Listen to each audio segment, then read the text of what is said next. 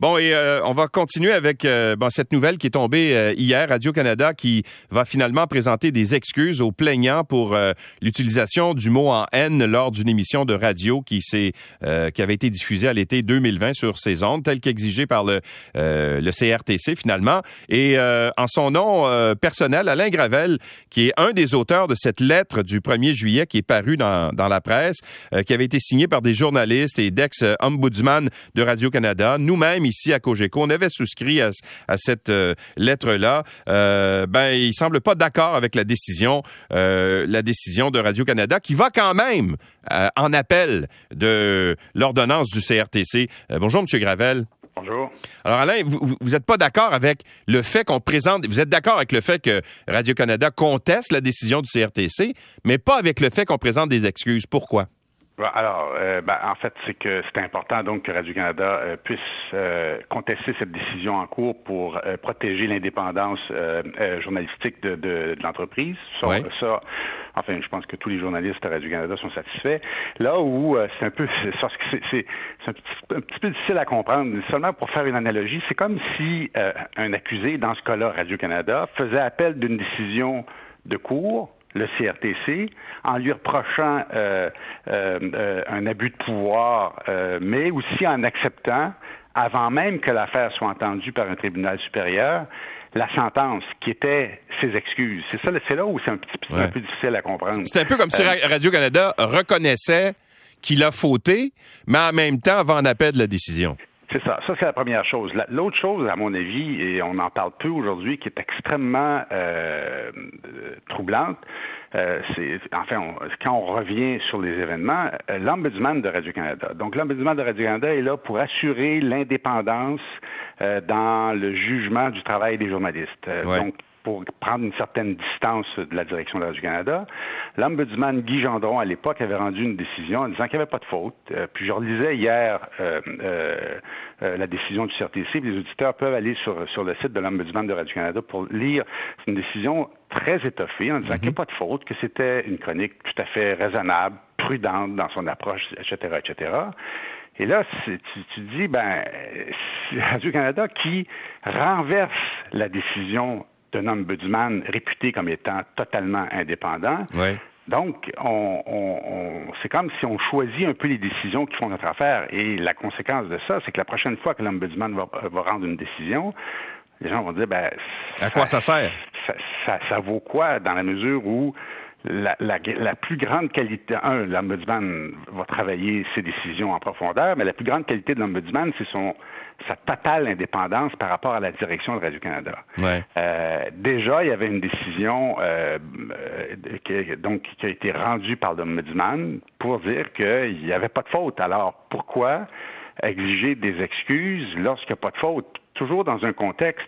Puis je disais hier, on a reçu, euh, enfin tous les gens de la radio, la, la, directrice donc générale de la radio, Caroline Jamet, qui nous a envoyé une note en rappel de ce qu'il faut faire lorsqu'on doit prononcer ce fameux mot en haine, d'être prudent de façon exceptionnelle. Tout le monde, c'est ce qu'on disait dans notre première lettre à Radio-Canada, tout le monde... Là, tout le monde est prudent, oui. Tout le monde. Quand je, moi, ça m'est arrivé deux ou trois fois de, de, prononcer ce mot en, en ondes. Euh, on est tous prudents, on est tous conscients de la charge. Euh, et donc, il va arriver quoi maintenant dans la mesure où il y a cette décision? On demande de cette décision de contestation, mais on demande aussi, euh, donc Radio-Canada qui fait des excuses publiques à un seul plaignant, hein, faut-il le rappeler. on fait quoi, nous, après? Je lisais cette, cette, recommandation de ma patronne qui nous dit que euh, donc on peut continuer à prononcer ce mot, mais de façon exceptionnelle, puis en étant extrêmement prudent, ce qu'on fait depuis toujours. Alors pourquoi, en fait, la question que je me pose, c'est dans ce contexte-là, pourquoi ces excuses? Oui. Et, mais, mais en fait, dans la même décision, ce qu'on dit, euh, Radio-Canada dit, la direction dit, c'est qu'il va y avoir un avis qui va être placé pour dire, écoutez, si vous, si vous écoutez la chronique qui avait été diffusée en 2020, ben, peut-être que vous allez entendre des, des mots qui sont offensants. On, préfère vous le dire. Ça, vous êtes d'accord avec ça? Ben, d'accord avec ça, dans, la mesure où c'est possible de, de, le prévoir. Euh, tu sais, aussi, qui peut garantir, puis dans le feu de l'action, ou ailleurs, qui, qui peut garantir ne jamais rien dire qui puisse froisser un seul auditeur? Ouais.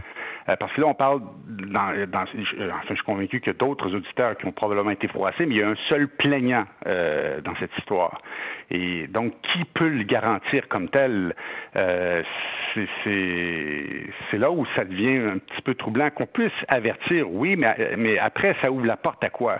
Il y a d'autres mots qui sont très très chargés aussi.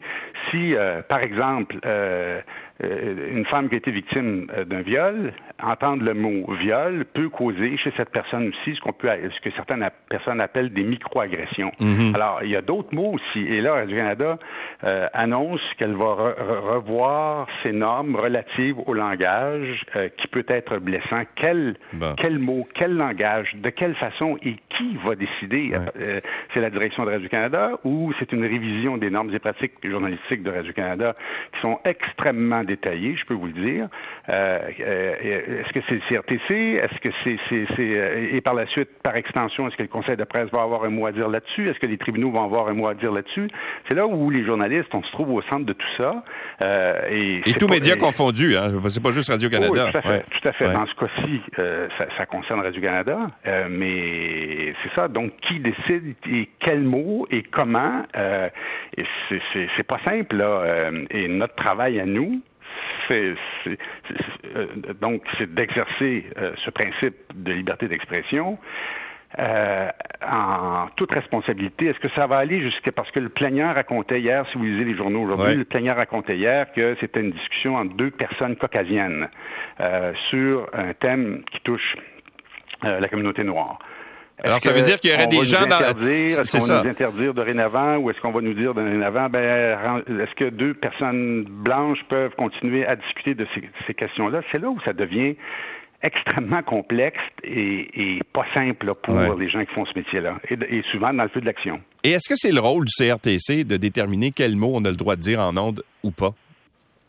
Ben, je pense pas. Euh, pense que le CRTC est là pour garantir l'indépendance journaliste, l'indépendance euh, et garantir des principes ouais. comme par exemple la liberté d'expression, la, la, la, la, liberté de presse. Je pense pas que c'est au CRTC à dire quel mot, dans quel contexte. Puis les mots, les mots, les mots veulent, ont la signification aussi de l'intention. Encore là, je, je reviens là-dessus. On est tous conscients de la charge de ce mot. Ouais. Quand on veut discuter de l'œuvre d'un auteur, euh, dans ce cas dans ce cas-là. Il faut bien, tu sais, je regardais euh, à CBC un reportage qui a été qui a été diffusé la semaine dernière sur ce qui s'est passé euh, au Québec concernant euh, le fameux livre de Pierre Vallière et on on, on, on a mis en, en fait on, on, a caché on a filmé euh, le la, livre? La, la, la, première page, la jaquette du livre, et on a caché le mot nègre dans le, dans, dans le titre du livre de Pierre Vallière.